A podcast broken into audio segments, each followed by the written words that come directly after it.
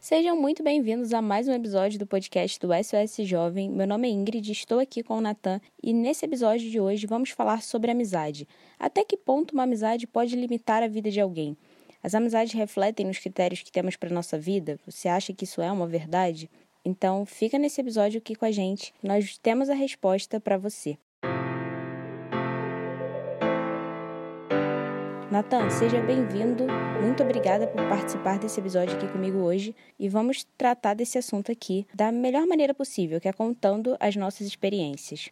Olá, Ingrid. Olá, pessoal. Eu que agradeço pelo convite de estar aqui participando. É a minha primeira vez aqui no podcast da SOS e eu espero muito estar contribuindo com esse assunto, que é um assunto muito interessante e polêmico, porque a gente recebe muitas mensagens sobre problemas com amizade, decepções, amizades tóxicas e a gente precisa sim abordar, falar desse assunto para poder estar ajudando o pessoal que está ouvindo. Nathan, é verdade que esse assunto é muito importante para a gente poder tratar aqui hoje, principalmente quando a gente toca em dois assuntos. Primeiro, quando a gente fala sobre os critérios que as pessoas precisam ter na própria vida, buscando limites nas relações que elas estão inseridas. E segundo, quando a gente fala sobre as pessoas que esperam que alguém venha e faça algo, porque é muito comum que as pessoas esperem que os amigos cheguem e resolvam os problemas delas, justamente porque eles participam ou veem ou enxergam de alguma maneira algum tipo de situação que precisa ser resolvida e a pessoa espera que os amigos façam por elas algumas coisas. Isso é uma expectativa muito errada.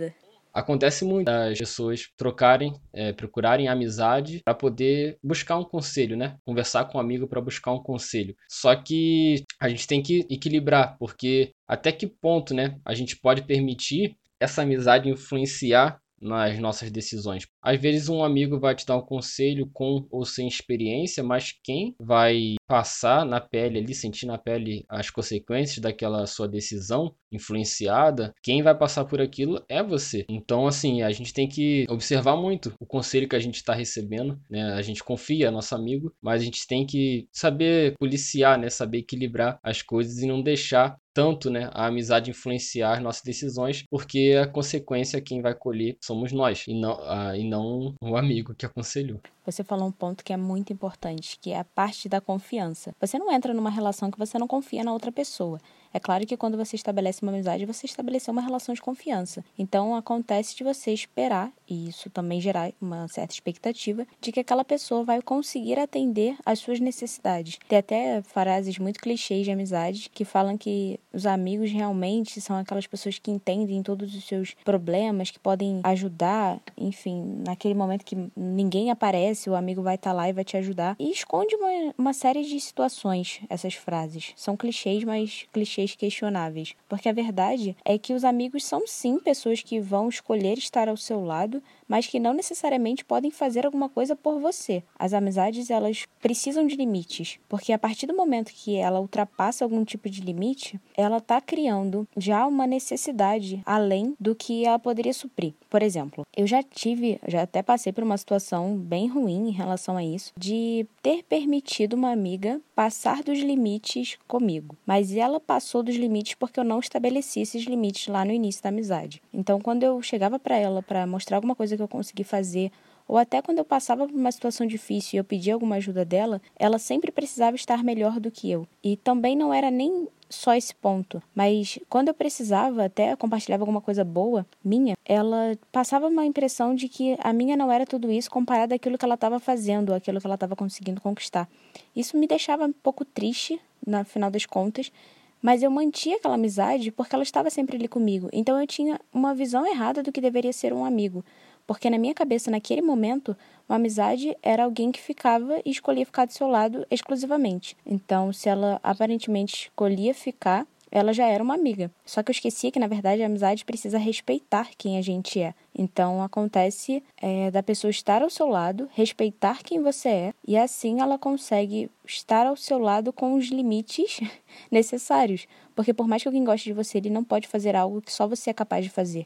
Esperar que alguém faça só porque é um amigo é também depositar um peso na pessoa. Enfim, não é, não é saudável. No caso, o que ela falava ou o que ela fazia ali para você podia te deixar bem ou mal. Ou seja, você estava colocando aquela amizade no local errado. Você não estava sabendo equilibrar o nível de influência dessa amizade na sua vida. E você achava que isso era uma amizade verdadeira, né? Isso era natural. A amizade funcionava assim. Você falou uma coisa que é exatamente o que acontecia. Eu não tinha uma boa referência e eu mudava as prioridades. A questão é que se a gente coloca as pessoas em locais errados na nossa vida, a gente acaba não conseguindo manter um equilíbrio para aquilo que a gente espera. Relações saudáveis, elas refletem em qualquer área da nossa vida. E eu sempre acreditei nisso, mas de alguma maneira eu não conseguia enxergar quando eu estava ali na situação. Então eu precisei sair da situação, olhar do lado de fora e reconhecer que aquilo não estava mais me fazendo bem. Todo mundo que chega na nossa vida, e hoje eu consigo entender um pouco melhor sobre isso, tem um papel X, um papel importante. Mas elas têm papéis diferentes, funções diferentes em momentos e lugares diferentes. Não é porque alguém é muito seu amigo que ele vai conseguir entender a ponto de fazer por você, ou até pior,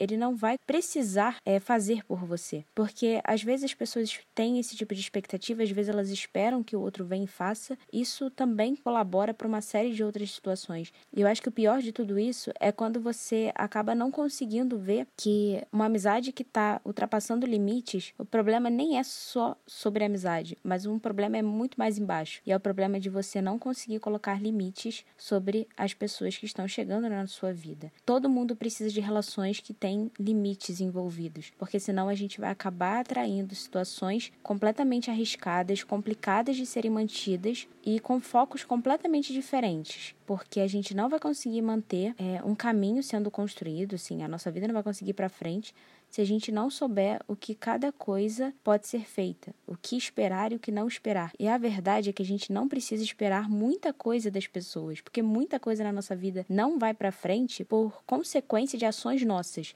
Não tem nada a ver com, o que as pessoas deveriam ou não fazer pela gente. É, eu acredito que seja essa falta de limites que as pessoas não conseguem colocar na própria vida que acaba é, gerando uma série de outras consequências. Concordo com o que você falou. É, justamente por não saber colocar os limites na amizade, saber equilibrar, que as pessoas têm muitos problemas com isso. Né? Muitos dos casos, das perguntas que chegam com algum problema de amizade, é, a maioria deles é devido à pessoa não ter colocado limite, ter se intrometido demais, ter falado demais, ter tido uma atitude exagerada em relação à influência na vida da pessoa. Enfim, a maioria dos problemas são causados justamente por a pessoa não saber colocar esses limites. E a gente recebendo esses problemas, a gente pergunta assim: ah, então como, como é que a gente pode resolver essa questão de colocar limites na amizade, de equilibrar uma amizade, de realmente fazer uma amizade verdadeira, né? De referência.